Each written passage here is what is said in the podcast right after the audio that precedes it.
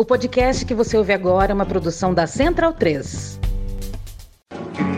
Cristo Redentor, braços abertos sobre a Guanabara.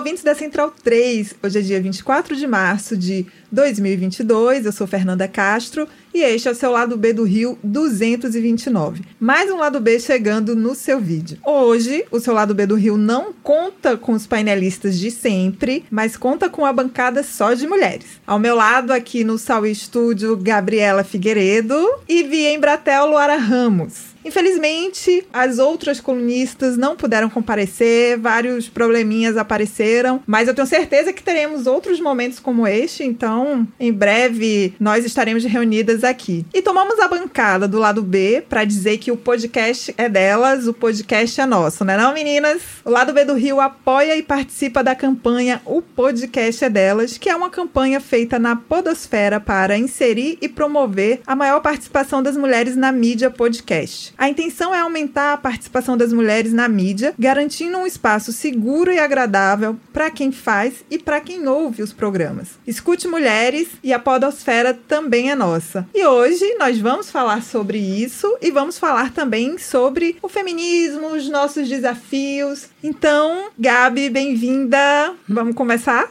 Sim, olá, olá ouvintes. Obrigada por essa, esse encontro aí, né, com você, Fernanda, e com é, Luara é, via Embratel. E aí, Luara, Luara já tá em casa, para ela isso aqui já é de boas, né, não, Luara? É, mais ou menos, sempre um desafio, né, Fernanda? Olá, Gabriela, olá, ouvintes do lado B do Rio, olá, Caio, Wagner, Daniel, que ficaram em casa hoje enquanto a gente está aqui trabalhando.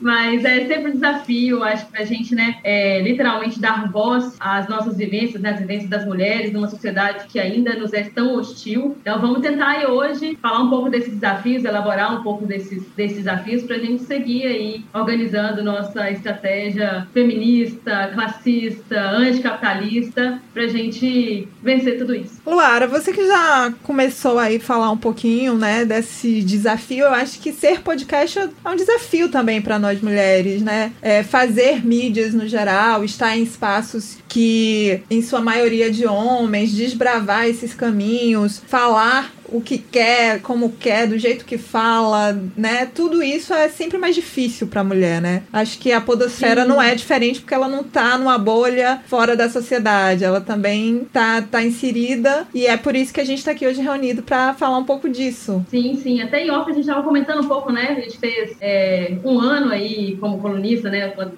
convidou a gente para poder assumir esse, esse lugar. É importante porque dá lugar a essa pluralidade, né? Que ela é real, né? Mas ao mesmo tempo é, é um grande desafio porque a gente não está acostumado a isso. Por mais que a gente atue em outros espaços, né? Eu já atuava é, como com assessoria de comunicação, é, na militância mesmo, né? Militância sindical, do movimento estudantil, tudo. Mas quando você se depara em um lugar em que você vai estar exposta de tal maneira e expor a sua opinião n- acaba não sendo tão confortável assim. Porque também a gente está sujeita às críticas. Não quer dizer que a gente não deva é, receber críticas, mas é porque as críticas às mulheres, é, eu, eu tenho essa impressão, assim, não sei se vocês vão concordar, de que nunca é, é só o que a gente faz. Então, a crítica à mulher na política, por exemplo, nunca é uma crítica à política que a mulher faz, é uma crítica à mulher como um todo, né? É porque fulana fez isso. É, assim como a crítica à mulher nos podcasts não é só isso. As pessoas geralmente fazem críticas à pessoa e não a, a- a determinada opinião, ou de onde, é, de onde veio aquela opinião, assim, ah, mas fulana, fulana é assim, assim, assado. Ah, mas você viu tal coisa assim e tal. E pegam as coisas que são, às vezes, pessoais e misturam com, com aquilo ali. A gente vê que isso não rola com os caras, né? Isso rola muito mais com, com a gente. Essa exposição é uma exposição que ela não é da podcaster, ela é uma exposição da mulher, né? E então se torna um desafio e também aquela coisa da síndrome do impostor, né? No caso da impostora, que é uma coisa muito comum também, eu acho, a nós mulheres. Eu lembro que as minhas colunas, as primeiras colunas do lado B, assim, eram é, eu ia até usar a, a, expressão que era um parto mesmo, era um negócio difícil para mim ali, porque era doloroso, era eu, eu, eu me via assim, tendo que provar para mim mesma que eu é, merecia estar nesse lugar, então é, várias vezes me sentindo insegura com relação. Será que eu, eu falava, por exemplo, sei lá, tem uma coluna que eu falei sobre marxismo, e eu não me sentia marxista bastante para poder falar sobre marxismo, vendo que tem tanto marxista aí falando besteira que você fica, caramba, como é que eles se sentem à vontade para dar tal opinião? E eu, às vezes, tenho que estudar mais uma coisa que eu já sei, entendeu? É, ficava ali com medo de falar alguma besteira. E acontece, gente, acontece de a gente estar tá aqui gravando e errar, sabe? É, é, errar, falar. Eu falo muito, né? Falo meio embolado, às vezes passar ali batido. Então, a, a, você fala mais rápido do que pensa, e aí depois a pessoa vem cobrar, e geralmente cobra uma,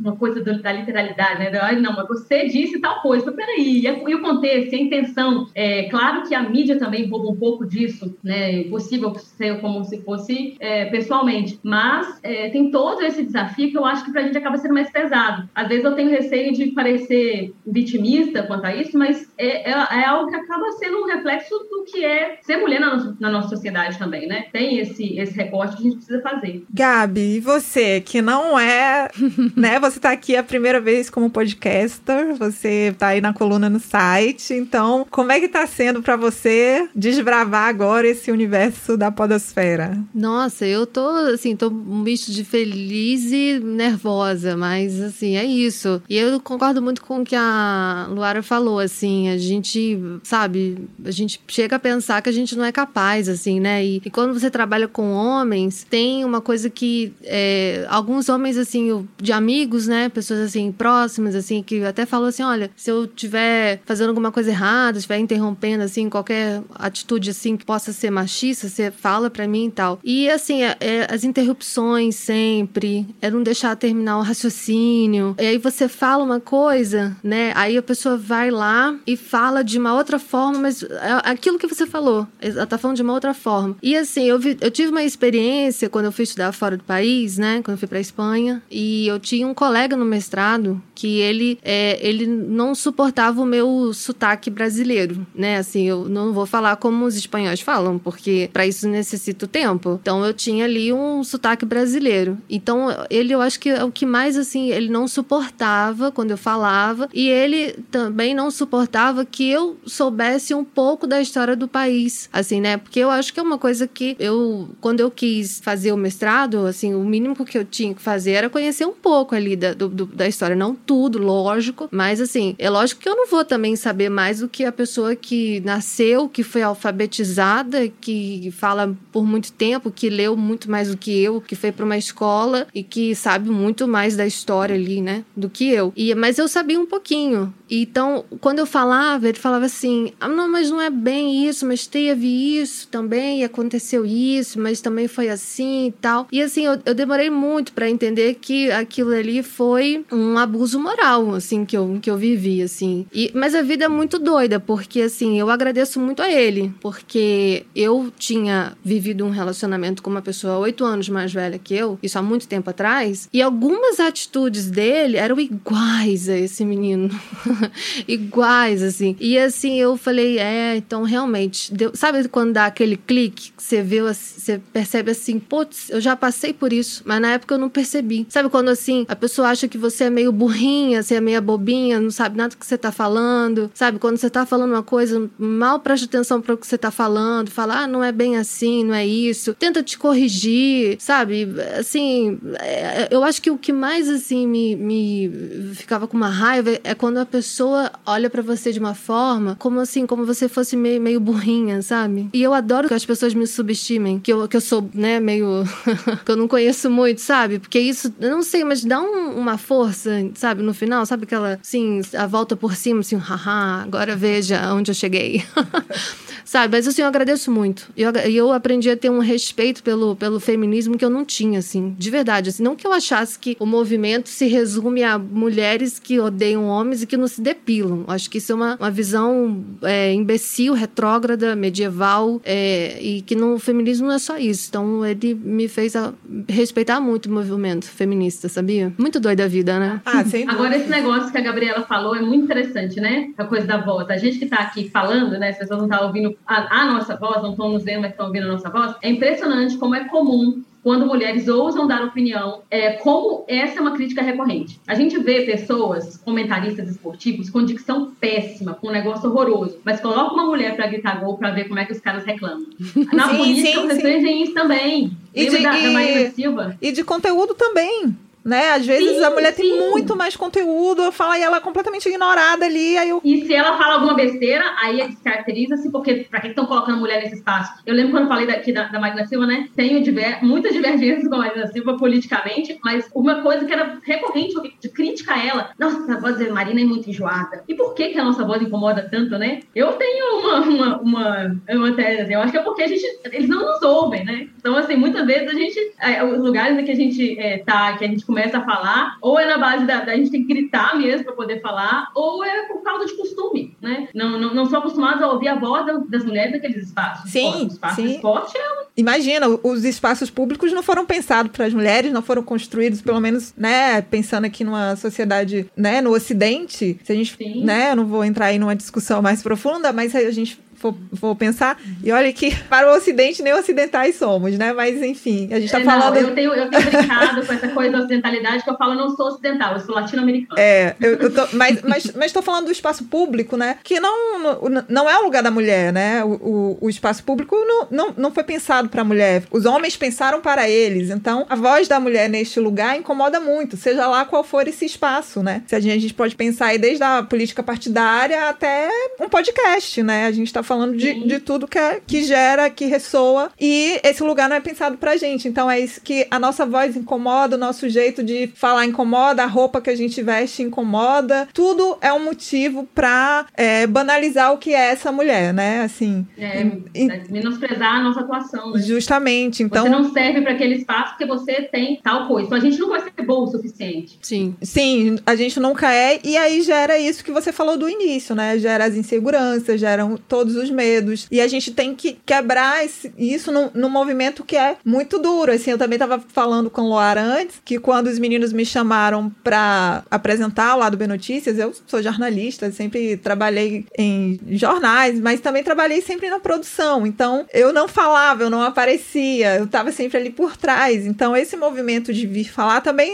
era, foi muito esforço, muita, né, assim. E olha que é isso, eu, assim como Lara, eu venho de, um, de uma história de movimento estudantil, de estar em lugares onde se fala e tal, mas é uma outra coisa, né? Você tá aqui agora é, dando sua opinião para muitas pessoas, construindo opiniões de outras pessoas. Então, isso gera um peso que é principalmente gerado por uma sociedade machista, né? Que acha que a mulher nem é capaz de fazer isso, assim. E a gente pode. eu acho que tem. Oh, desculpa, Fernanda. É, só pra finalizar, eu acho que a gente pode falar que, apesar da gente estar hoje, né, num, em 2022, a mulher ocupando vários lugares, né, crescendo em todos os aspectos, é, estando onde tem que ser dela, na verdade, ou às vezes só sendo visibilizada, porque tem muito disso, né? A mulher sempre esteve ali disputando os espaços. Não é que, ah, o espaço é público, é dos homens. Elas estavam ali disputando o tempo inteiro, mas elas não eram visibilizadas, né? Então, a gente, apesar disso, é isso, né? A gente ainda tem que ouvir determinadas coisas e a gente ainda tem que pensar que para determinadas coisas nós não somos capazes, né? Assim, é, é E muito. também que tipo de mulheres são ainda são visibilizadas, né? Que tipo de Sim. mulheres ainda é, é, conseguem ocupar esses espaços? E aí, e quais são admiradas também? Sempre são mulheres que elas ocupam, elas é, têm um certo padrão, né? Ali. Sim. Então, é sempre ah, aquela fala mais contida, mais meiga, mais é, adestrada, eu vou dizer assim, sabe? É, é essa que não incomoda, é aquela que ai, tá ali falando com toda a paciência. E tem hora, eu acho que a gente tem que ser paciente, inclusive a minha tirinha de todo 8 de março é a mesma, assim, é de a pessoa perguntando: ah, o que, é que você acha que é mais difícil em ser mulher? É a jornada dupla, às vezes tripla de trabalho, é o padrão de beleza inalcançável? E os personagens respondem: paciência, a gente tem que ter muita paciência. É o mais difícil. E eu realmente acho que no movimento que também é pedagógico, a gente precisa ter essa paciência, mas tem hora que cansa, gente. Tem hora que é, é muito cansativo, é exaustivo. Eu me, eu, eu me sinto cansada na maior parte do tempo, assim, desde que eu comecei a ter consciência do que, que é o papel social feminino, sabe? Sim. É, porque ele é isso, ele é uma atitude social, então as pessoas ficam levando sempre essa disputa é, biológica também, esse negócio que cansa pra caramba, e aí justificando sobre isso, e faz com que a gente se sinta muito culpada também quando não, não está é, dentro desses padrões que se esperam da gente, né? Porque a gente é socializada com esses padrões, né? Sim. O padrão de cis heteronormatividade, o padrão de rivalidade feminina, o padrão de, de maternidade compulsória. Quando a gente ousa sair desse lugar e falar de coisas que, poxa, são tão comuns para e deveriam ser, eu acho que quando a gente fala de machismo, é preciso dizer o tempo todo que machismo é medo. Sabe? É medo de que a gente ocupa esse espaço, porque onde nós poderíamos estar se as mulheres ocupassem de fato esses espaços? Essa pergunta precisa ser colocada o tempo inteiro. Como é, o que, é que a gente já não poderia ter conquistado? E é porque esses espaços não são negados que acho que a gente ainda tem uma sociedade tão retrógrada mesmo, né? né? É, com, com coisas que você fala assim, não, isso aqui é, é beira o absurdo. Por que, a gente não tem mais gente pensando sobre isso? É sobre tudo. Mas, para não me alongar é, mais mesmo, é- é- eu acho que é isso. A gente precisa pensar também, fazer sempre esses recortes sobre o que, que ainda estão é, colocando como, é, como um padrão dessas mulheres. Então, que, que- qual é a representação feminina que a gente tem hoje? Porque não basta que a gente coloque mais mulheres, assim. Se a gente for colocar mais mulheres falando a mesma coisa, ou mais mulheres sustentando uma mesma estrutura. Sim, aí nesse, e nesse debate aí, é, sem dúvidas, a gente tem que pontuar a questão da mulher negra Sim. no Brasil, num país de maioria negra, né? E aí, não é essa mulher que está sendo colocada, visibilizada na grande, imensa maioria. Sim. Muito, muito pelo contrário, são as mulheres mais desempregadas, Mais em subempregos. excluídas. Uhum. Sim, que é, mais pobres, porque a gente está num país que está cada vez mais pobre, são essas mulheres que estão cada vez mais pobres, são essas mulheres que perdem seus filhos todos os dias e tem que lutar contra isso todos os dias. E aí a gente também não pode esquecer disso, né? Porque senão a gente fica num vazio muito, muito grande, principalmente para pensar a mulher brasileira. Eu acho que sem dúvidas e os lo- locais e espaços que essa mulher tem ocupado e da forma que ela tem ocupado, como o Luara pontuou. Sim. Eu acho que é isso, né, Gabi? Sim, não, porque, é, é, é, como você falou, assim, se nossa sociedade tem mais de 40%, mais de 50%, né, de, da população negra, então cadê? Cadê essas pessoas na, na televisão, é, novela, telejornal, é, na política? São sempre poucas, assim, né? Você vê que quando é, muitas pessoas comemoraram ficaram felizes, assim, que também eu acho legal, quando a Maju foi ser apresentadora do jornal Hoje, né, na Globo. Tá, mas assim, quanto tempo demorou pra ela ter esse, esse lugar E- e- como e apresentadora? Você sabe que eu fico me perguntando sempre assim: quantas mulheres negras estão produzindo aquele trabalho dela, sabe? É. Porque é isso, você tem a Maju, sim, e mais, ali é, é gigantesco, a gente tá citando a Maju, mas a gente pode falar de diversos outros locais e, e trabalhos, enfim, e realidades. Mas são quantas pessoas? Porque é isso, não adianta uma, duas, três tá ali nesse debate apenas de representatividade, não tô dizendo que não é importante, é extremamente importante, mas é isso, uma, duas ou três, se não, não consegue abalar essa estrutura que a gente tem, a gente fica só nisso, né? É, parece que é a exceção, né? A regra, E né? esse é o grande cinismo da- do, do liberalismo, né? Da ideologia liberal, é esse. Que ele toma um como o todo. Então, assim, ah, se a Maju conseguiu chegar lá, então agora as mulheres, as meninas negras estão vendo e vão se sentir representadas, vão querer ser. Não é assim que funciona, gente. A gente sabe que não é assim, entendeu? A gente sabe que eles também estão surfando numa onda dessa coisa da representatividade, que é, ao mesmo tempo que é importante, ela mascara o- o- esse problema, assim, porque quando a Fernanda faz essa provocação de quantas mulheres negras estão por trás daquele trabalho, não é só como jornalista ou como editora, mas quantas mulheres negras também, é, companheiras lá dos operadores de câmera, vou dizer assim, né, que ainda é uma, uma, profissão que eu imagino que tem maioria masculina e tal, não estão em casa trabalhando, né, para a reprodução daquele trabalho ali também, né, e tem o seu serviço doméstico invisibilizado, é, não remunerado, e é por causa do, do tempo que elas gastam fazendo aquele serviço que eles conseguem ter tempo para poder progredir na carreira e quem sabe daqui a pouco ter uma promoção e virar também apresentador, enfim, sabe? E essas mulheres, elas, é, onde é que elas ficam? E aí, quando a gente coloca uma é, apresentadora negra, o que é que muda na vida dessas outras mulheres? Além do fato de elas estarem vendo um telejornal como apresentadora negra, né? É importante, sim, mas e, e na materialidade das coisas, saca? Então, quando a gente vai falar de é, política, políticas públicas e tal, por que, que as pessoas têm acordado e votado mais, cada vez mais, em mulheres jovens negras, da periferia e tal, assim, porque eu acho que é, são essas pessoas que, que têm essa, essa vivência, assim, que conseguem perceber e também que, quando você fala da pressão, né, Fernanda, que tem essa responsabilidade de levar isso adiante, de levar essa vivência adiante, de levar, olha só, a gente passa perrengue quando tem que pegar ônibus à noite e, e, e em lugar ermo, assim. Como é que seria uma cidade pensada por mulheres, né? Eu acho que, que são provocações que vale a pena fazer para que a gente ocupe todos os espaços é, e mesmo que não sejam só de com mulheres ocupando esses espaços, que a gente tenha um pensar feminista sobre esses espaços, né, que a gente quer ocupar. Então, também dos companheiros, porque aí vem o lugar do, dos caras que eles sempre perguntam, né? Ah, mas qual que é o lugar do homem no feminismo? Hum. Pois esse lugar tá aí para vocês ocuparem. E não é só com o debate individual de, ah, conversa com o seu brother lá no grupo do Zap. Não é só isso, não, gente. Sabe? A gente tem que tirar um pouco, eu quero falar um pouco mais disso aqui, mas a gente tem que tirar é, é, não é tirar, na verdade, eu acho que é dissociar o debate moral de dentro do feminismo para não virar um clubinho. Porque o feminismo liberal faz isso com o feminismo, né? Ele vira um clubinho ali de, ah, aqui, ó. É, é, é igual agora tá na onda, tá na moda esse negócio de é, eu sou de esquerda, mas não da sua esquerda. Então tem esse feminismo também. Eu sou feminista, mas não do seu feminismo. Isso sempre teve, né? E Sim. aí vira o, o, o clubinho ali, de, a sororidade mais para algumas, mais para as minhas. Isso, né? Eu ouço essa palavra, começo a dar.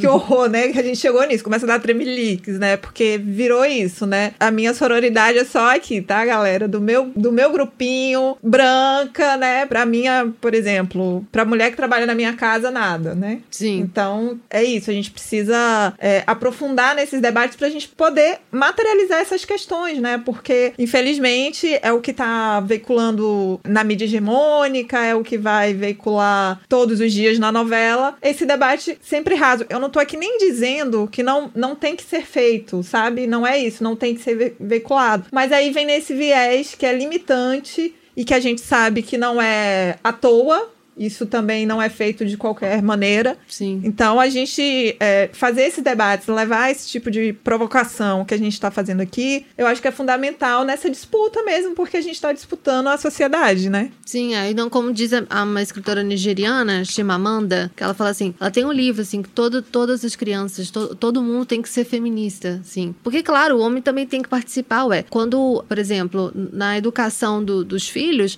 não é só a mãe, o pai também. Então ele tem que também ensinar aos seus filhos a, a e os seus filhos homens, principalmente, a, a respeitar, né, as, as, as meninas. É, mas eu, eu, do ponto, assim, de onde eu venho, de onde eu, eu tô acostumada a, infelizmente, é, a conviver com pessoas de classe média alta, se tem uma coisa que essa galera não sabe é educar seus filhos, assim, cada vez mais eu acho isso. Porque, assim, é, é, é, sempre de uma, é sempre, assim, de uma falta de respeito, começando, assim, dentro de casa, como trata as pessoas que trabalham ali na, nas suas casas e como, assim, educam seus filhos, porque, assim, os pais são reflexo, quer dizer, os, os filhos olham sempre os pais, eles vão ser espelhos, os pais vão ser espelhos, sempre. Então, é, ali na, na, mesa do café já começa uma falta de respeito, um, assim, um cala-boca, é, não tem um, um menor respeito é, pela pelas mulheres que trabalham nas suas casas, acham que as pessoas têm que estar lá até 10 horas da noite, é, tem hora para começar a trabalhar, mas não tem hora para terminar. E são essas as pessoas que querem um Brasil melhor, que querem um mundo melhor. Tudo bem, ok, acho, acho que tá certo sim. Tá, mas começa aqui pela sua casa, sabe? Começa também a, a, a querer mudar alguma coisa assim dentro da sua casa, sabe? Não, não,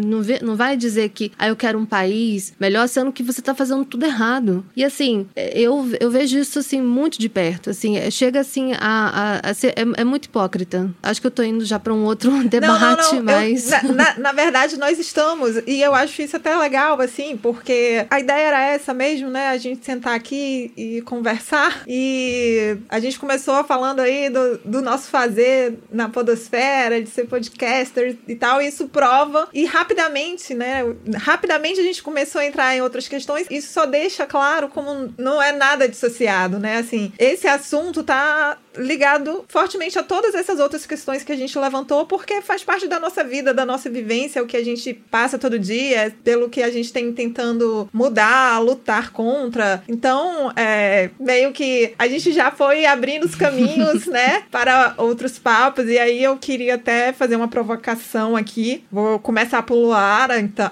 tá, Luara? Mas aí a gente pode. Bem, eu vou, eu vou, eu vou começar com uma pauta que quando eu, eu pensei, na verdade, até foi lá colocada no grupo e tal, eu pensei em começar pela Giovana, porque ela tem trazido esse debate pro lado B, pensando em América Latina. Mas aí eu acho que a gente pode dar conta disso tudo aqui também, que é a gente falar sobre o aborto, sobre esse tema e por que ele não avança né, no Brasil, diferente de alguns lugares aí na América do Sul que tem avançado, Luara. Principalmente, a, a gente até tem um pouco de várias ideias do que seja, a gente tá num país que nós Sim, temos sim. Damares, gente. Nesse país tão conservador. É, a, a- a perpétua, né? Lembra, eu lembro a- muito a perpétua da, da Tieta, né?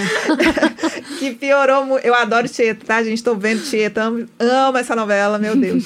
e então é isso, né? Se já era difícil com esse governo, as coisas pioraram, né, Luara? É, e eu acho interessante porque é, a gente pensa assim que, ah, não, estamos saindo, mas não, é, não é à toa que era palavra de ordem, assim, do feminismo, que o pessoal é político, né, gente? Então, quando a gente fala do ambiente doméstico, eu acho que a grande, é, o grande movimento que o feminismo faz é justamente tirar do- da esfera doméstica, tirar do, do- do privado e tornar público essas questões, que vão desde a reprodução do trabalho até a interrupção de, de uma gravidez indesejada, né? Porque isso acontece e não acontece só com adolescentes grávidas da periferia, como se pensa, não acontece só com o feminismo, feminista aborteira, como eles gostam de falar. É, isso acontece também entre mulheres casadas, mulheres casadas religiosas, que não querem mais é, ter filhos e não têm acesso, não têm conhecimento sobre contracepção. E aí é, é um grande desafio, sim, né, Fernanda, a gente tratar isso aqui no Brasil, porque a pauta moral ela foi colocada mesmo, é, não é de agora, pelo menos eu, eu, eu, pelo menos lembro desde 2010, assim, mas a gente pegar desde a primeira é, campanha do Lula para presidente, quando foi colocado lá aquela é, entrevista com uma ex-companheira dele, de que Sim. ela fala que ele É. obrigou a abortar e tal. Aham. 89, Mas, é, né? tem- 89, mas se a gente for pegar assim as mais recentes, eu lembro de 2010, em que é, pessoas da campanha do, do José Serra falavam, né, que ah, Dilma, vai votar na Dilma, ela é a favor de matar criancinhas, né? Teve, teve registro de, de, de pessoas que pegaram isso, assim, é, é, com essas aspas.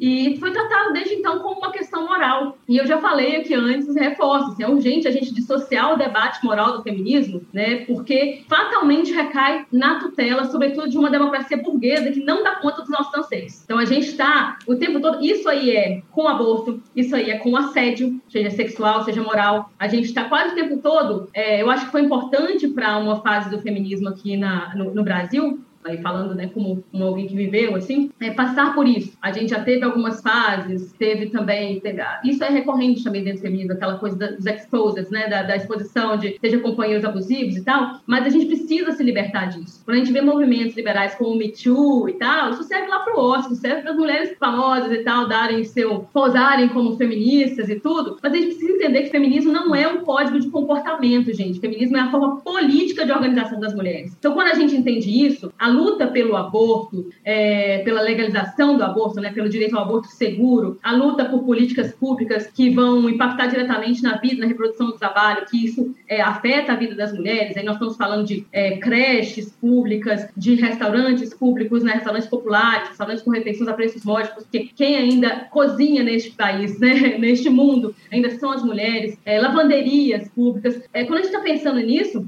nós estamos falando né, de, de, de direito, nós estamos falando, nós estamos falando de coisas que requerem organização. Então não é simplesmente de, ah, eu acho legal dividir a tarefa com a minha companheira. Não, não, não sai de sai de uma coisa que é da vontade, né, de, de você depender da vontade de outra pessoa para que a sua vida ande, e vai para um direito garantido. Olha, eu não preciso passar tanto tempo da minha vida fazendo um trabalho doméstico, porque eu tenho como, como delegar isso, delegar isso de forma justa. Nós estamos falando, não é simplesmente explorar outras mulheres, que aí entra no, no debate dos serviços domésticos mal remunerados e isso trata, né, que a gente tem contra as trabalhadoras domésticas, que a Gabi sempre fala bastante. Então, é, é isso, assim, a gente precisa entender que feminismo é organização. E para a gente avançar nesse debate, precisa mais do que dizer, ah, eu sou a favor da igualdade entre homens e mulheres, então eu sou feminista. Não, desculpa, você pode ser pró-feminismo, mas feminista você será a partir do momento em que você se envolver eh, de forma organizativa em um processo que liberte outras mulheres. E entender a importância disso, né? E, e para fazer isso, isso não é um movimento que acontece daqui para ali, gente. Eu também já caí em vários. Eu estive, inclusive, na organização da primeira marcha das vadias do Espírito Santo. Ai, que vergonha. Tô aqui, aqui registrando isso. É, eu estive, 2012, gente. Então, assim, é, a gente erra e volta e tal. Isso é história e ciência se fazendo, mas a gente volta ali e fala: caramba, olha, não é isso aqui não. Ou esse rolê tá meio esquisito. Então, peraí, como é que a gente se organiza? Ouça mais mulheres, leia mais mulheres, vote em mulheres, mas não em qual, quaisquer mulheres, mulheres que sacodem a estrutura. Porque se o seu feminismo não muda as estruturas, é marketing, não é feminismo. entendeu?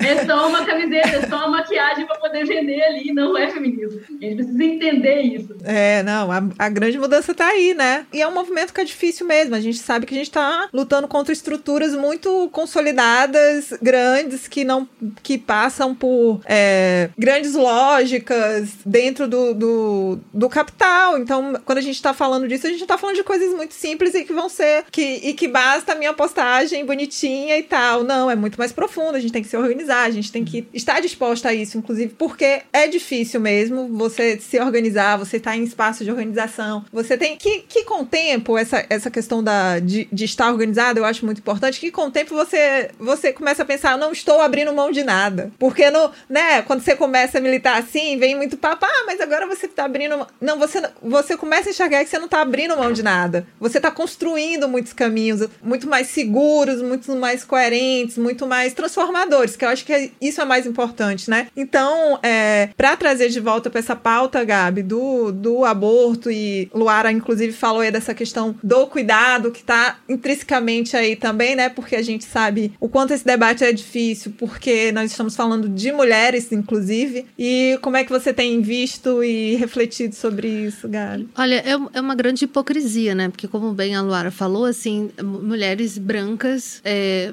classe média alta, fazem aborto, né? Tem as clínicas lá, tem os médicos lá, e tudo muito bonitinho, muito limpo, né? Tudo muito garantido. E enquanto a mulher da periferia ou então uma jovem, porque eu, como fui aluna de escola pública, é, eu tive algumas colegas, assim, que elas engravidaram muito cedo. E algumas optaram por realmente fazer o aborto, porque assim, ia ser um grande, ia ser uma mudança muito drástica para elas, porque elas não iam chegar, elas não iam nem terminar uh, o ensino médio, elas não iam chegar numa universidade. Então, assim, elas iam precisar da mãe ficar com a criança para elas trabalharem e elas não, não, não, não, iam chegar a concluir o, os estudos, né? E aí é muito fácil para essas pessoas, assim, Damares e companhia, perpétuas, né? Como você falou da novela Tieto, porque é a novela favorita do meu pai e eu tô, tô lendo o livro, né? E assim, a Perpétua é, é assim, a chibata moral, né? Então, é, da, da Maris, né? É a chibata moral da nação, né? Então, é muito hipócrita porque essas pessoas, elas não sabem a realidade ali. Então, eu acho que a gente não tem, a gente não tem o direito de julgar aquela, aquelas pessoas que optam é, por fazer, porque só a mulher sabe, assim, o, né, a gente, aquela coisa assim, a gente sabe onde o, o calo aperta, entendeu? E, e assim, é, essa é a realidade, gente. É, sim, são, são meninas, eu vi, assim, meninas que algumas tomavam anticoncepcional, outras não tomavam. Não, a gente tá falando de um país que não tem educação sexual, é, né? É, exato. A gente tá falando de, de um país em que é, você você não vai conseguir. Ah, tem camisinha no postinho. Não é assim, gente. Não é, é tem camisinha no postinho. A menina E- e engravida porque todo- não vai lá. Não é assim, né? E- não, e o problema todo também é porque é, é, parece que o, o- a gravidez, ela vira, né, deixa de ser uma escolha, ela vira um castigo por você ter transado. Justamente. Então é um debate Exato. moral o tempo inteiro. O tempo sabe? inteiro. É, e ao mesmo tempo, quando a gente está falando então, de jovens meninas, como, como a, a, a Gabi falou, também é, é uma sociedade que sexualiza essas meninas o tempo inteiro, desde a sua Muito mais cedo. idade. Sim, sim, sabe? sim. É o país que busca por novinha no, no, no site de vídeos pornô. né? Justamente. Os termos mais buscados. E aí a gente tá condenando essas meninas que a gente diz o tempo todo que o valor delas está nessa sexualização. E aí, quando elas, não tô falando que elas não têm, é, não têm escolha sobre o próprio desejo, não é isso, gente, tem. Mas é, também a gente tem que pensar como, como é que se dá essa socialização em que essas meninas estão, estão transando cada vez mais cedo. Entendeu? Sim. Então, é, levam é, o sexo sem essa consciência, porque não tem essa. é, não Essa- uma educação. Eu falo consciência, mas assim, não, não, Não, tô moralizando o debate. Sim. Eu acho que vocês estão me entendendo, né? Sim. Sim. É, é, é mais nesse, no sentido de, de, de- de- dessa valorização mesmo, sabe? Então a gente vê até, até, é, começo dos anos é, 2010 ali, a gente via muita exposição também de vídeos vazados de meninas, meninas que se matavam por causa disso. Sim. Então, assim, ao mesmo tempo que você vê essas modelos e tal. Então, assim, sei lá, no, no programa dominical, as meninas rebolando o tempo inteiro, é, na, na capa da revista, as mulheres peladas, então o valor delas está o tempo todo ligado, ligado àquilo ali. E na hora que isso acontece de forma privada ali, o cara vai lá e vaza, e olha isso aqui tudo. É, como é que fica a cabeça dessas meninas, entendeu? É tudo isso envolvido. A gente já, já tô aqui viajando também, porque a- o debate vai para vários espaços, mas também eu acho que um pouco é isso. Nós estamos penalizando essas pessoas, Sim. essas mulheres, né, essas meninas, porque são, na maior parte das vezes aí, é, meninas, é, por transarem, Sim. saca? É um negócio que não faz o menor sentido, porque depois também é, é a mesma sociedade que ela vai dizer que ah, é maternidade, este. É maravilhoso. Sim, não, mas, É. não, e aí não, mas aí quando a menina tem, ela vai dar conta, ela tem que dar conta, É. porque ela é mãe. Mãe, então é. imagina. É e uma aí- maternidade compulsória, né? É. Que é um dos elementos de socialização. justamente, e aí essa menina tem que abrir mão de toda a vida que ela tinha. Sim, é. Que ela poderia construir, Sim. Porque não existe aborto seguro neste país. E quando se tenta fazer esse debate, você é completamente limado, você, você não consegue avançar. Sim. As políticas cada vez mais freando os espaços que podem é, avançar nesse, nesse, nesse debate, né? Se Sim. a gente for pensar aí nas políticas que têm sido construídas, principalmente nesse governo sob Damares. Então, é, tratar de um, de um tema que é super importante, porque neste exato momento existem meninas fazendo aborto. Nesse exato momento tem pessoas, mulheres morrendo por causa disso. E não, eu não, eu não, eu sou contra e acabou, É. né? Não, não- sou a favor e é assim, e não é e não passa por isso. E não responsabiliza também o homem. Como se a, a menina, né, fosse a responsável, né? Ela fosse taxada de, de puta, né? Por ela é, ter se relacionado sexualmente com um homem. E não, e não tem, sim, ninguém fala assim do, do rapaz que abandonou e a, a, a menina tá lá sozinha, agora grávida. E aí talvez aquele pai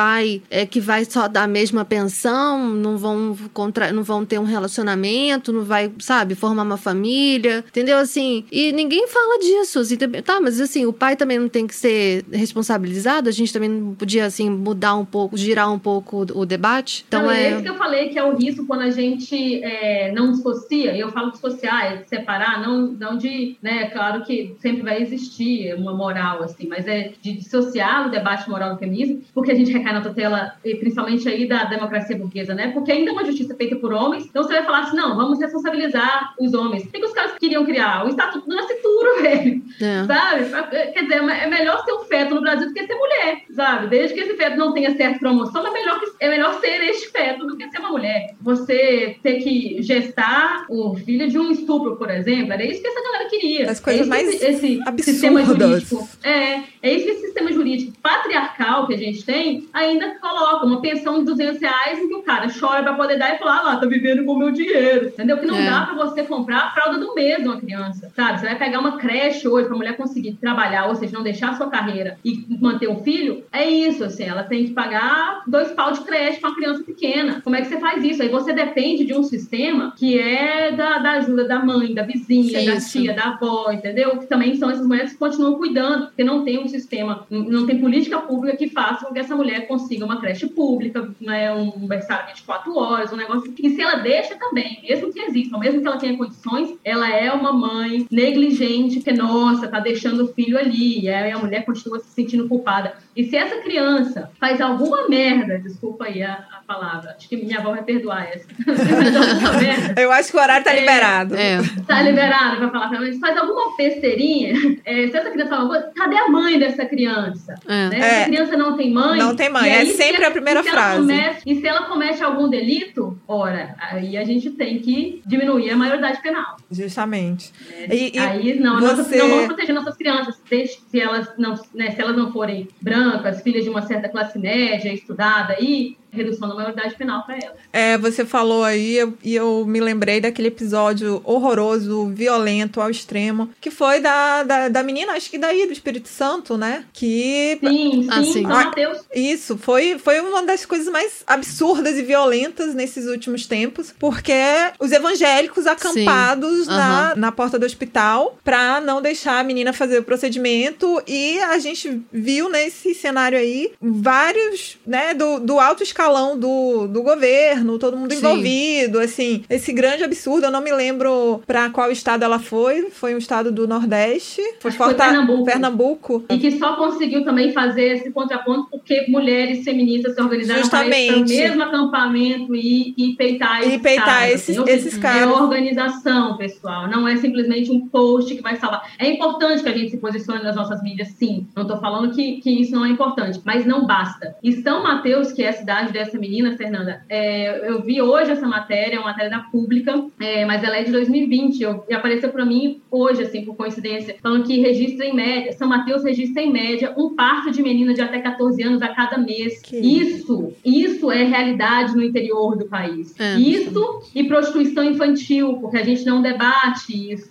de, de verdade. Assim, a gente sabe o que acontece, todo mundo sabe o que acontece, e é, justiça faz vista, vista grossa, polícia faz vista grossa, muitas vezes policiais. é, eu venho do interior, gente, então, assim, muitas vezes policiais, inclusive, são os abusadores, Sim, saca? Eu cansei de ver isso, assim. Sim. é, então, é, é um negócio que é, é muito mais projetado na nossa sociedade e as pessoas depois querem se chocar. Ai, mas nossa, vai submeter a menina a isso. Como se o aborto fosse pior do que o abuso que ela sofreu. É. E era, ela era abusada pelo tio, né? Sim, É. porque essa Que é outra que estatística é o- importante é também do abuso justamente, é, a gente que é isso, tá, tá dentro da minha casa, né? As pessoas ficam achando que tanto pra isso ou quanto para as outras questões de, de violência contra a mulher, por exemplo, não é um ser maligno, não, é o companheiro, é o, é o cara legal, é. É. o bom pai, é um ótimo trabalhador, é Gente, ele. estupro marital no Brasil foi abolido nos anos 70. Estão falando de estupro marital, estão falando de, de Pois homem, é. eh, né, o seu companheiro, O seu companheiro. que obrigava a, a, a- manter relação sexual sem que você tivesse vontade. E a gente tem, assim, isso não é, se eu não me engano, ali 2015, isso é recente, assim, de um padre dizendo que não, mas você tá casada. É. Então, Sim, é. vocês lembram que viralizou isso? Eu não, não vou lembrar, mas é recente, é, nesse muito século ainda. Eu, tenho, é- eu, eu conheci uma, uma enfermeira uma vez que ela, ela tinha feito um aborto. Ela tinha cinco filhos e ela tinha feito um aborto. E ela contou essa história num, num espaço de formação e ela contou dizendo que, que era isso: que o marido dela chegava em casa e forçava ela a fazer sexo. Ela não queria, ela não queria e ela engravidou. Ela já era mãe de cinco filhos, ela não aguentava mais. Ela quis abortar, ele não, não queria deixar e ela fez escondido, sacou? Ela fez escondido. Então imagina, uma mulher com cinco filhos numa situação dessa. Gente, isso tá aí o tempo inteiro. Sim. A questão é essa, que está acontecendo o A tempo questão é inteiro. essa, porque o aborto acontece porque ele impacta diretamente. Gestar impacta, Impacta. diretamente na nossa vida,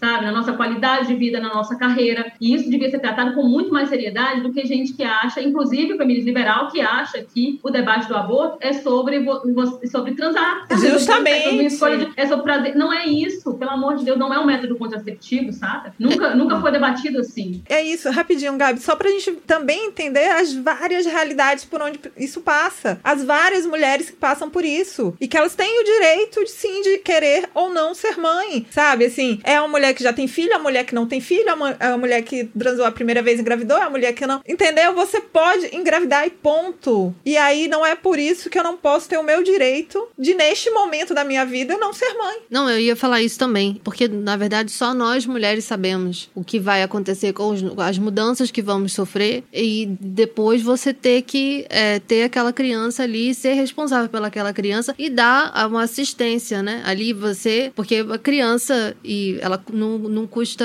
é, ela custa um- uma, uma grana. Né? E ainda mais no Brasil, que os serviços públicos são precários. Então, você tem que ter, é, sabe, é, é muito fácil julgar. É Como eu disse, assim, é muito fácil pra essa, pra essa gente, pra Damares e Perpétuas, sabe? Falarem em. Eles gostam muito de falar que eles são a favor da vida. Assim, ah, porque somos a favor da vida. Tá, mas e a vida das mulheres, sabe? E aí, essa vida também não importa? Assim, é, é, é uma. É uma é, realmente é uma. É muita hipocrisia hipocrisia. Eu, eu assim, eu, eu vejo assim, assim, acho que a palavra, uma das palavras que podem definir é hipocrisia. Peço licença ao amigo ouvinte, a amiga ouvinte do lado B, para dar uma pausa no programa e passar os nossos recadinhos. Considere se tornar um apoiador do lado B na Aurelo, a primeira e única plataforma que remunera os podcasters a cada play. Você pode nos apoiar a partir de R$ reais com direito a conteúdo exclusivo e participação em sorteios. Se você já é apoiador pelo Padrim ou pelo PicPay, considere migrar para Orelo. Por enquanto, a Orelo só aceita cartão de crédito. Saia da caixinha, teste a Aurelo e ajude ainda mais o lado B.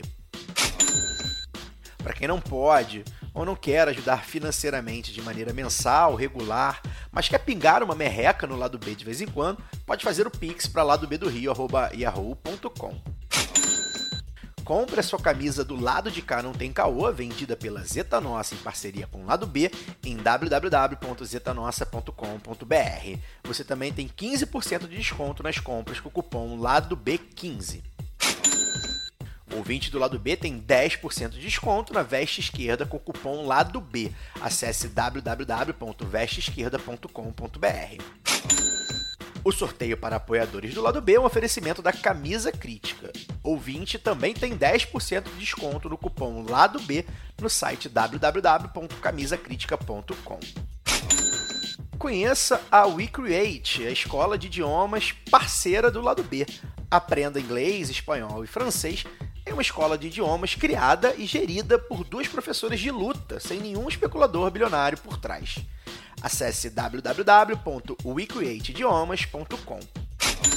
Siga também nossos parceiros nas redes sociais. Desculpe atrapalhar a sua audição, obrigado pela atenção e voltamos à nossa programação. E eu acho que a gente vai continuar falando de tudo isso, porque não tem. Eu vou justamente puxar esse, essa outra pauta aqui, porque eu acho que tem tudo a ver com o que a gente já tá conversando. Que eu também vou jogar a bola primeiro pra Luara, porque ela já falou, ah, eu quero comentar sobre isso. Então. então ela vai comentar. É isso, né? Pensar o feminismo, Luara, no projeto de país. Eu acho que a gente Sim, já está. não- não já, já, já, nós já estamos falando sobre isso, mas. Sim. É, porque eu ia completar, ainda bem que você já pegou o gancho, assim, porque eu ia falar isso da, da, da, da Gabi, assim, que não está dissociado. As pessoas não falam isso simplesmente porque tem um problema ali com a própria sexualidade, né, com o próprio. é, é, não, não é uma perversidade, não. A gente tem que parar de pensar essas coisas como comportamentos individuais, para poder pensar, quando eu falo né, de, de colocar o feminismo como uma organização política das mulheres, a forma política de organização das mulheres, melhor dizendo, para a gente ver assim que não está dissociado. Os caras quando eles colocam umas, em, em pauta esses debates assim que são é, moralizantes de é, aborto, não, não, vamos mudar o, status do ministério para o ministério da família, né? Então a mulher só existe se ela estiver em determinado núcleo, de um determinado padrão familiar e tal. Isso não acontece por acaso, né, gente? Eu falei isso há, há pouco tempo, acho que na última roleta da, da pistolagem que a gente fez com B, quando a gente debateu também o avanço do, do aborto aqui na América do Sul, na América Latina, eu falei um pouco disso. É, isso acontece,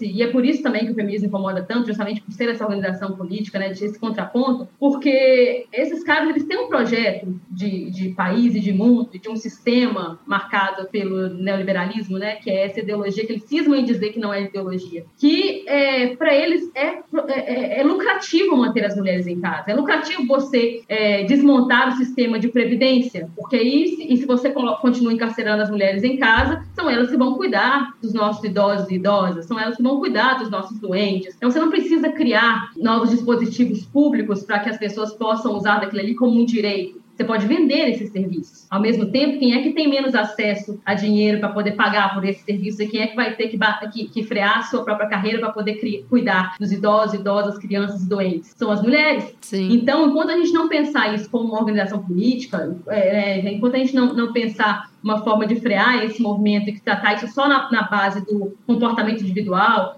de ah, o Bolsonaro ele é, é, perverso, a Damares é um problema, existe muita essa gente está formando esse tipo de pensamento para colocar que a mulher de verdade, como eles gostam de dizer, a mulher de bem, a recatada e do lar, é que deve ser o padrão, porque isso serve ao projeto deles Sim. né? Isso serve, tanto que assim, eu estou tentando pensar aqui quando eu falei da, da questão jurídica, né? Nosso sistema judiciário que ainda é extremamente patriarcal. O direito é o direito da família. Qual que é o direito da- das mulheres, assim, se a gente for pensar? Eu acho que recentemente, eu só consigo pensar na Lei Maria da Penha, que acontece justamente para poder frear uma, uma, uma violência né, que, tem, que, é tão recorrente no Brasil, que foi preciso dizer, ei, parem de matar a mulher, porque daqui a pouco não tem ninguém para cozinhar e lavar para vocês, sabe? Me parece uma coisa meio assim, não é uma coisa que, que surge é, do nada e nem uma coisa que surge de boa vontade, foi preciso a gente dizer, caramba, tem, tem gente assassinando mulher o tempo todo, eu moro num, num estado que é um dos líderes de feminicídio do país, um estado minúsculo, que é o Espírito Santo, mas tem é, assassinato de mulher todos os dias. E foi preciso dar nome a esse assassinato, que é o feminicídio, para que a gente conseguisse enxergar isso como estatística, né? Porque nem os nossos, mesmo que existem delegacias de mulheres, os, os nossos profissionais aí do, do, direito, operadores do direito e das polícias estão pouco preparados. Então, é, esse projeto de país ele precisa ser pensado cada vez mais por mulheres. Então, precisa que elas ocupem cada vez mais esses espaços é, de tomada de decisão. Sim, né? sim. Porque mulheres nos gabinetes sempre, sempre teve, mulheres na militância sempre, sempre tivemos ali, mas qual que é o espaço dessas mulheres ali também? Muitas vezes é o de fazer uma ata, de servir o um cafezinho. Não sei se eu já contei aqui no lado B, quando foi que eu tomei consciência de que eu precisava estar à frente de alguns processos da minha militância, assim, porque eu fui candidata a deputada federal em 2018, um processo de é, que, que foi meio empurrado ali assim, mas quando eu entendi aquilo, foi muito antes, mas eu estava numa reunião em que tinham sem brincadeira assim, uns 20 homens. A única mulher que tinha assim, além de mim, era uma outra assessora. Eu estava ali como assessora. E eu, poxa, dei a linha do debate inteiro e tal. E era sempre referenciada como, ah, a menina do fulano de tal. Ah, a menina lá do sindicato tal. A menina, né? Eu já com meus 20 e tantos anos. E aí eu falei, caramba. Aí o cara ia lá e falava alguma coisa que eu tinha acabado de falar. Não, como disse a menina, poxa, se tá É. todo mundo se referenciando aqui, se todas as ideias aqui são, são minhas, por que, que não sou eu que estou falando, né? Por que, que não sou eu que estou ocupando o lugar tal do, do, do deputado tal que tá ali? Então isso começou a me cair a ficha. E é sobre, é, é sobre essa organização, quer dizer, ela não passa só pela política institucional, de forma alguma, passa primeiro por uma organização é, nossa ali, com as nossas iguais, com as nossas amigas mesmo, sabe? Com essa troca de, de ideias que nós estamos fazendo aqui, por exemplo. Mas é, isso tem que ir para algum lugar. Essa nossa revolta precisa ser organizada, porque senão a gente fica na mão desse debate moral, porque esse pessoal acha que é isso que é bonito. Sim. É isso que as pessoas querem ouvir, entendeu? Que é bacana que, ai, a mãe resignada, nossa, que bonita. Porque Ai, isso foi ninguém construído, gente, há merece. Entendeu? A gente não vai quebrar isso é, tão rapidamente, a não ser que seja isso mesmo, assim, esmagado, quebrado, na base da porrada. Vai E ter a- que ter uma briga grande. E é muito interessante pontuar essa questão das mulheres na política, porque é isso, né? É, nós tivemos uma eleição, a última, de muitas mulheres, muitas mulheres foram eleitas, mulheres negras, mulheres trans, e a gente vê quase que cotidianamente essas mulheres sofrendo Sim. todo tipo de violência. Todo tipo de violência, né? Desde de pegar na bunda dela, desde falar alguma coisa, a mandar mensagens dizendo que vai matar, as mulheres tendo, né? Marielle Franco. É, então, a gente. a- esse a- é a- o país que matou Marielle Franco. Sim, esse é, esse é o país que matou uma mulher negra, né? E, e é- acho muito importante a gente frisar isso. Sim. E que tem a todo momento mostrado que não querem essas mulheres nesses lugares de poder. Que não querem é, que essas mulheres estejam fazendo políticas públicas, estejam tomando decisões. E ao mesmo tempo, essas mulheres estão dizendo o tempo inteiro: nós estamos cada vez mais organizadas e nós vamos cada vez mais reivindicar esse, este lugar. E isso é, é muito importante a gente pontuar, porque deixa também muito forte que essa disputa ela é muito concreta hoje. Ela não, né? Felizmente, é óbvio que a gente vai ter muitos espaços ainda que a mulher tá ali colocada só porque tem que colocar, porque é obrigação, porque tem que ter a porcentagem tal e tal. Mas, e sobretudo na política, porque é um, um ambiente muito visibilizado, é um ambiente que estão se discutindo sobre isso o tempo inteiro, né? Nós temos a, a referência disso para a democracia brasileira, né? Pensando no sistema político brasileiro. são as decisões. É, é, é onde são feitas leis, é onde são Sim. tomadas elas, é onde são ditas que não, essa lei não vai existir. É onde é distribuído dinheiro, Dinheiro, dizer pra política justamente. pública, para emenda, para tudo. Justamente. É, Pô, é, é, vamos falar a real. é onde se pensa como vai funcionar essa sociedade materialmente. E aí, essas mulheres estão sendo o tempo inteiro coagidas porque elas estão também o tempo inteiro dizendo que nós não vamos sair daqui. A gente empurrou a porta com o pé Sim. e vamos. Mas é isso, isso é o fruto de uma organização, né? Que, que não é de hoje. Aí a gente tem que dizer isso sempre o tempo inteiro. Olha, isso vem de muito longe mesmo, mesmo, mesmo. Mas que é, a gente tem que fazer isso mesmo. Não, não há outro caminho. É disputar todos esses, Sim. todos esses espaços, Com né, muita Gabi? luta, né? Muita luta, né? Porque, como você falou, chuta a porta, né? Nem bate, chuta pra abrir a porta. Alguns só assim. Porque, não tem jeito. é, porque senão a gente fica, fica para trás, assim. Eu acho, por exemplo, ah, estamos em ano de eleição. Temos até agora uma pré-candidata à presidência, né? Uma mulher. É triste você ver, espero que eu esteja enganada, mas a gente não vai ver, a gente vai ver pouquíssimas mulheres como vice. A gente vai ver muito poucas mulheres como vice. Não, nós, nós somos o país que nós tiramos Dilma, né? Sim, É o país que tirou. Sim, eu acho que é, é impossível não, fa- não, Não falar, falar, é, falar de mulheres é. na política e não falar da crueldade. Crueldade. Da Dilma, Inclusive dentro do PT. Sim, Eu eu. aqui falando como petista, assim, as pessoas negando a Dilma o tempo inteiro, falando, não, mas não sei o que lá. Ai, a- é, as manchetes dizendo que o PT está tirando a Dilma do- dos espaços, quer esconder a Dilma o tempo inteiro. É uma violência tão grande. E eu não me esqueço, gente, não sei se vocês vão se lembrar, da posse da Dilma, nós estamos falando da posse da primeira presidenta eleita pelo Brasil. E algumas manchetes no dia seguinte eram Marcela Temer, ofusca Sim. Lembro Sim, demais, nossa. lembro demais, lembro demais. É. Veja o modelito usado por Marcela Temer. Veja Sim. como fazer a trança da Marcela Sim. Temer. E Uhum. aí, vocês imaginem uma menina de 5, 6 anos de idade, olhando aquilo ali e vendo que o valor dela é saber fazer uma trança direito e não ser eleita a primeira presidenta de um país. Sim, é. Entende? É, é esse o tipo de socialização Não, que a gente e- está exposta, o tipo de mídia que a gente está exposta, e que é completamente é, é- é uma distorção do que pode, do que nós poderíamos ser, sabe? Enquanto Nossa. mulheres organizadas, enquanto pessoas que pensam políticas públicas, que pensam desenvolvimento da nossa sociedade. E isso foi É- é, é du- esse o du- risco. durante todo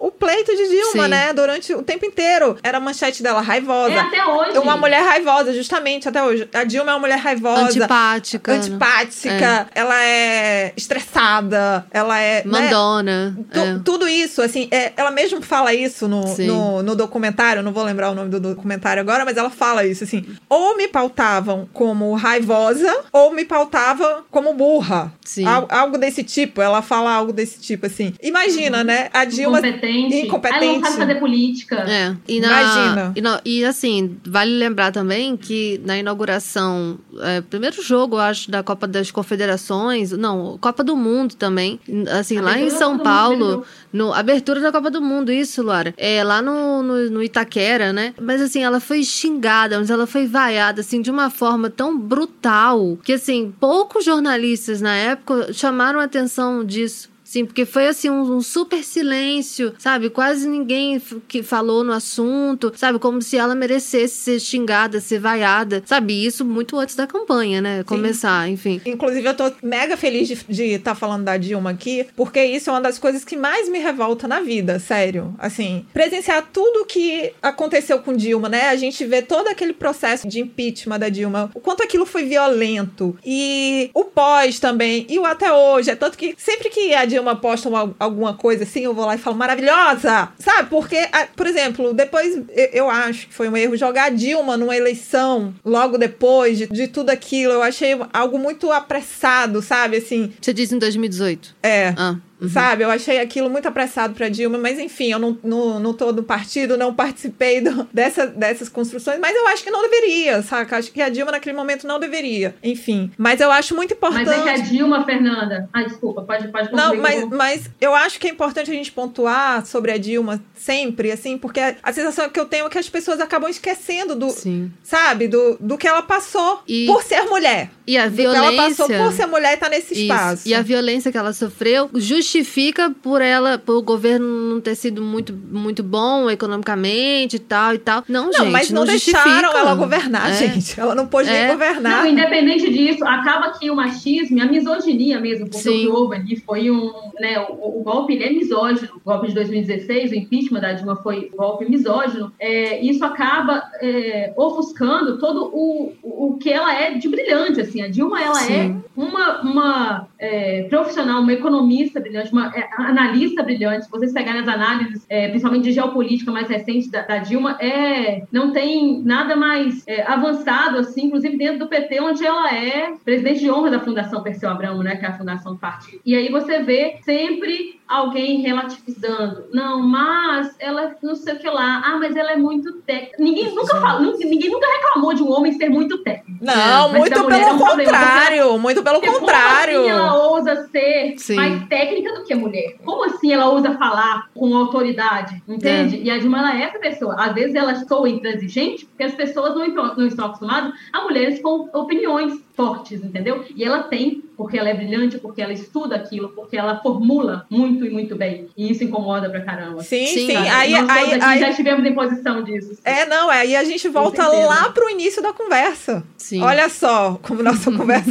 A gente voltou Como lá incomoda. pro início, não É é? a forma como ela fala, Sim. É, É. Nossa, é, mas ela é confusa e não sei o que lá. É, sim, Ai, é ai, ela- que ela- aos 19 anos foi torturada em É. nome da democracia brasileira. Exatamente. Ai, o raciocínio dela é lento. rea- Né? O raciocínio É. dela, ai, ela fala muito ruim, a fala dela não é, não é Eu boa. me lembro a primeira vez, é, eu me lembro a primeira vez que eu discuti feio assim com política. Eu era uma, uma, uma adolescente muito tímida e que falava pouco, acreditem se quiser. E eu estava na, na faculdade e o professor foi levantar o debate ali em 2010, ou seja, assim, já começando a coisa da campanha. E alguém foi falar que não, guerrilheira, que não sei o que lá. Gente, eu bati na mesa.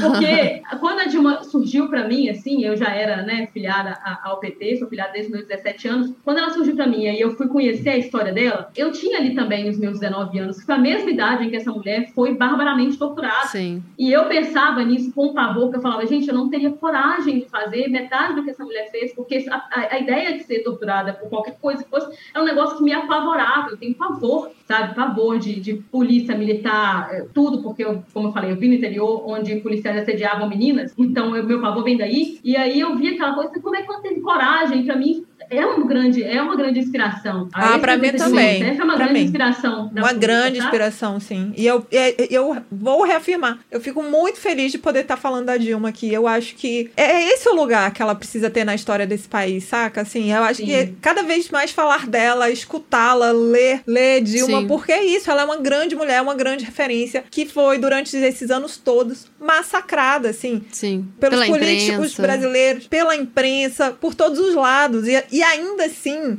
e ainda assim, porque não deve ser nem um pouco fácil passar porque ela passou ao longo da vida dela, né? Que isso aqui é só um recorte, um pedaço do que ela já viveu. Sim. Né? Mas, e ainda assim, ela ser esse ser que tá aí sempre disposta, contribuindo com a democracia brasileira, pensando, refletindo. Então, E é isso que eu ia falar, Fernanda, naquela hora, quando você falou assim, ah, não sei por que colocaram, porque a Dilma é essa pessoa. Ela tem noção da responsabilidade, ela, ela não foge, cara. Ela Não, então, foge. eu- Se eu- você chama pra fazer uma coisa, ela tá lá. Se você Sim. chama pra representar, ela tá lá. Não é porque ela é, é membro ou que ela ocupa algum cargo, não. Ela faz isso porque ela é uma grande lutadora, ela é uma. Sempre foi uma grande defensora da democracia brasileira. E ela vai ser isso até o final. Não, e eu super, eu arrepia de super acredito, e por isso que eu tô falando aqui assim dela, assim, me sinto muito orgulhosa de estar fazendo isso, inclusive. Sim, e ela passou por muitas coisas Claro. e ela foi muito assim, ali ela foi muito é, muito é, se- muito segura assim, muito dura, muito forte e só tomando Muito porrada. Muito digna. É, eu acho que essa é a isso. melhor palavra Isso, pra ela, assim, muito, porque digna. ela não, né, ela não fez nada de errado, né? Ela não, não roubou, não, enfim, ela não, não, não tinha por que ter, ter sido massacrada. E é uma pessoa que, como vocês falaram, assim, com 19 anos ela foi torturada e ela fala, e uma, uma das coisas que eu admiro dela é que ela fala abertamente sobre isso. Ela fala assim, em diversas entrevistas, ela fala assim que eh, se ela pensasse, eh, ela pensava assim, eu vou aguentar por mais um minuto, eu vou aguentar por mais dois minutos. Porque se ela pensasse em aguentar eh, por dez minutos, talvez ela não, não aguentaria. E eu acho que ela foi uma pessoa extremamente forte que talvez outro, outro, talvez até um homem não aguentaria o que ela aguentou. Ah, eu não E tenho aquela, aquele disso. depoimento dela para a CPI, aquele depoimento que ela fala pro Agripino, também é histórico, né? Em que ela, Sim. é- e, e- e esse, isso a gente precisa pontuar também. Quando nós falamos de pluralidade, de mais mulheres na política, não é qualquer política, sabe? Eu quero mais Dilmas, eu não quero mais Simone Tebet. Me desculpe. Ah, eu, Eu também, quero, querida. não. Nenhuma Damares, nenhuma, Nenhuma Damares. Damares. É, nem favor. Damares. A gente, a gente não quer mais Carla Zambelli, a gente quer mais Dilma Rousseff, a gente quer mais é, Marielles vivas. A gente quer Talírias Petrones, a gente quer é, é, esse tipo de gente, sabe? Que tá do nosso lado, que tem lado. Porque a Dilma também, na fala final dela com a Agripina, é isso. Ela fala, senador, e eu acho que na época da ditadura nós estávamos em lados opostos. Nós precisamos saber quem É. são as nossas adversárias, sabe? Porque senão vira uma, uma grande armadilha, assim. O feminismo liberal, ele tem grandes armadilhas, né? Sim. Então, quando recai muito sobre a, a- já falei, né, da pauta moral, ou então dessa coisa do, do, do assédio, que vira sempre uma exposição individual e não das estruturas que permitiram que mais homens sejam abusadores. Sendo todo- todo esse cuidado, assim, para que a gente fomente cada vez mais o desenvolvimento de mulheres sejam lideranças e que não sejam apenas é, suporte para uma política que ainda é extremamente patriarcal, uma- um judiciário que ainda é extremamente patriarcal, uma sociedade que, obviamente, né, vai ser é, sempre é, é, vai estar sempre retroalimentando esses sistemas. Sim, e não é à toa que nós estamos aqui falando sobre esses temas e pensando em ocupar cada vez mais esses espaços para trazer esses debates, né? Porque faz parte dessa organização que a gente tanto falou aqui hoje, né? E eu acho que é importante a gente reforçar sempre isso, assim, de estarmos organizados em várias frentes, inclusive, né? Você pode estar organizado em várias frentes. E a gente tá bem perto de terminar, né? Por isso que eu tô aqui já com essa fala de finalmente e tal. nós tínhamos outras coisas para debater, mas também entrou outros assuntos que nós nem tínhamos pensado, e isso é muito bom, porque me senti mesmo assim num encontro com mulheres, vamos falar, e vamos falar, porque é isso, né? A gente quer falar e a gente tem que falar, então. é, Luara, quer falar mais um pouquinho, se despedir, dar recadinhos? Sempre, sempre. Agora que eu comecei, eu não paro mais. Não, mas aqui, minha filha, é mais duas horas aí pra nós, tá, tá bom. Mas você sabe, Fernanda, que eu também me ressentia bastante disso no início. E aí eu ia participar de atividades com os companheiros e às vezes tá- ficava me desculpando porque eu falava muito. E aí eu tenho um amigo que é amigo mesmo, mas ele sempre fazia essa provocação. Ah, você fala muito. E teve um dia que eu dei uma nele. Eu falei, olha, eu falo muito sim, mas é porque eu tenho muito a dizer. Ah, Sabe, adorei, adorei. Muito bem. Eu sou uma mulher que pensa, eu sou uma mulher que formula, eu sou uma mulher que, que, que sou interessante, sabe? Que, me, inter- sou curiosa pelas coisas. Então eu acabo, ah, me torno essa pessoa. Então eu tenho muito a dizer. Então eu tenho a dizer aqui também que foi um prazer muito grande estar com vocês. É, é sempre, tem sido um grande desafio pela responsabilidade que é. E eu acho que é, nós mulheres aca- acabamos, assim, nós sabemos de fato a responsabilidade que é levar mais mulheres adiante. Por isso que eu acho que há essa grande pressão também. Há uma pressão que ela vem do, do machismo, mas também é uma pressão da responsabilidade que a gente sabe que segura estando aqui. É, espero que os nossos ouvintes, principalmente as nossas ouvintes, tenham se, se identificado e, e que ajudem a gente também nesse desafio. A audiência do lado B do Rio, eu posso dizer que foi muito acolhedora comigo, tanto nas colunas como também como panelista. Então, eu sou muito grata, muito grata por esse espaço, por essa experiência, porque é uma pessoa também da escrita, né, Gabi? Como Sim. você e depois acabei vindo para o áudio, assim, com a minha voz acelerada, com todo esse medo, mas que está sendo um, um grande prazer aí é, dividir essa experiência com vocês. Obrigada, Fernanda, pela condução, tanto lá no lado B Notícias quando estive, também por vocês nos grupos e com todo o apoio que a gente dá umas às outras. E tem um recadinho, sim, já que a gente está falando de projeto de país. é, nos últimos dias, o Lívio Luna, nosso entrevistado aqui do lado B, número 213, ele tem falado bastante sobre o apagão dos aplicativos de transporte, né? Ele que é o arroba Uber de esquerda, então vamos seguir por lá para ter mais informações sobre esse movimento. Tem um movimento de paralisação, se não me engano, previsto para o dia 29 deste mês, é, pela regulamentação dos aplicativos, né? Pela regulamentação desse sistema que tem cada vez mais explorado os trabalhadores, explorado o desemprego no Brasil, também é preciso dizer. Então, esse projeto de país que nós estamos falando, que pauperiza a classe trabalhadora, principalmente as mulheres, porque somos nós né, que, que estamos aí na base da classe trabalhadora, principalmente as mulheres negras também. E esse, esse sistema, ele tem como base a exploração, a exploração desse, de- desse desemprego, da miséria, da fome. É, então, os companheiros aí dos aplicativos de transporte estão promovendo esse apagão dos apps, vão ficar de olho para a gente apoiar como eles têm, né, eles têm dado lá dicas de como que a gente pode apoiar, seja deixando de pegar corridas por esses aplicativos no dia, como já aconteceu no, no apagão dos aplicativos né, de entrega de comida e tal, que é, aconteceu no ano passado, nos últimos anos. E vamos ficar de olho aí, porque a nossa luta não tá. A nossa luta tem classe, gente. A nossa luta tem, tem lado. Nós precisamos ter essa clareza, assim. Só para poder finalizar, tivemos esse mês aí o Dia Internacional das Mulheres, que é coletivo, é plural e é uma conquista das, da- das mulheres trabalhadoras. E aí eu, eu, eu tenho só mais essa, essa, essa fala aí, assim, que é o seguinte, assim, a Clara Zetkin, que é uma grande, né, foi uma grande eh, militante feminista alemã, ela lembra a luta, a diferença da luta das mulheres burguesas pelo voto e a diferença das lutas da, da luta das mulheres trabalhadoras pelo voto, né? Enquanto as mulheres burguesas utilizavam do argumento do direito natural, apesar de que, né, nenhum direito é natural, sempre é um direito conquistado, elas a, a Clara Zete pontuou a luta das mulheres trabalhadoras entende que esse é uma, é uma luta, essa é uma luta pelo, por um direito que é social, seja, ele deve ser conquistado. Ele é um direito que ele está ele deve estar abarcado sempre nas lutas, na construção histórica da, da luta das mulheres, né? Então é não esquecer disso, aprender, aliás, a dissociar, né? Qual que é o nosso papel, qual que é o nosso, quem que são os nossos adversários e as nossas adversárias, para a gente não colocar e a gente não perder nosso tempo com o feminismo liberal. É isso. Vou, não vou enrolar mais, não. É isso que eu que seja o feminismo classista e. Senão não é feminismo, é marketing. Tá aí dado o recado de Lara, Gabi. Eu quero agradecer, né, por estar aqui hoje com vocês, é, por estar no estúdio presencialmente e, assim, agradeço muito a oportunidade. Eu tô desde julho, vocês fizeram um ano, né? Eu tô desde julho ano passado. Agradeço muito ao pessoal do lado B, Caio, Fagner, Daniel e todo mundo, assim. E eu quero deixar é, de recomendar que para quem ainda não viu a série Elza e Mané, gente. Ah, eu não vi ainda. Tá no Globoplay. Mas eu quero ver. Ó, Elza, grande, grande, grande mulher. Gente, que mulher, Elza Soares, viu? E assim, tá muito bom. A série são quatro capítulos e vejam, assistam e vamos cantar sempre Elza Soares. Vamos sim. Meninas, é super prazer também. Primeiro, é falar aí, né, um ano de lado B, super feliz com isso, do, do acolhimento dos ouvintes, de, dessa maturação que vai sendo feita ao longo dos episódios e tal. É, enfim, muito obrigada também. É muito bom estar no estúdio. Trabalhei muito tempo em estúdio, tava morrendo de saudade de entrar no estúdio. kids. Muito bom poder conversar com vocês. Acho que fazer uma conversa que é que acaba que é sendo que é muito espontânea da gente, porque é, é isso, é do que a gente está vivendo, do que a gente está pesquisando, do que a gente está estudando, do que a gente está trabalhando. Então, essas coisas não estão nem um pouco dissociadas das nossas vidas, muito pelo contrário, é o que a gente vive todos os dias. E é importante que a gente reflita, que a gente produza sobre isso, que a gente fale sobre isso. Importante que a gente tenha, que a gente construa e que a gente também tenha esses espaços como o lado B do Rio. O lado B do Rio hoje tem muitas mulheres, isso é Sim. muito maravilhoso. É a maioria de mulheres hoje no lado B do Rio.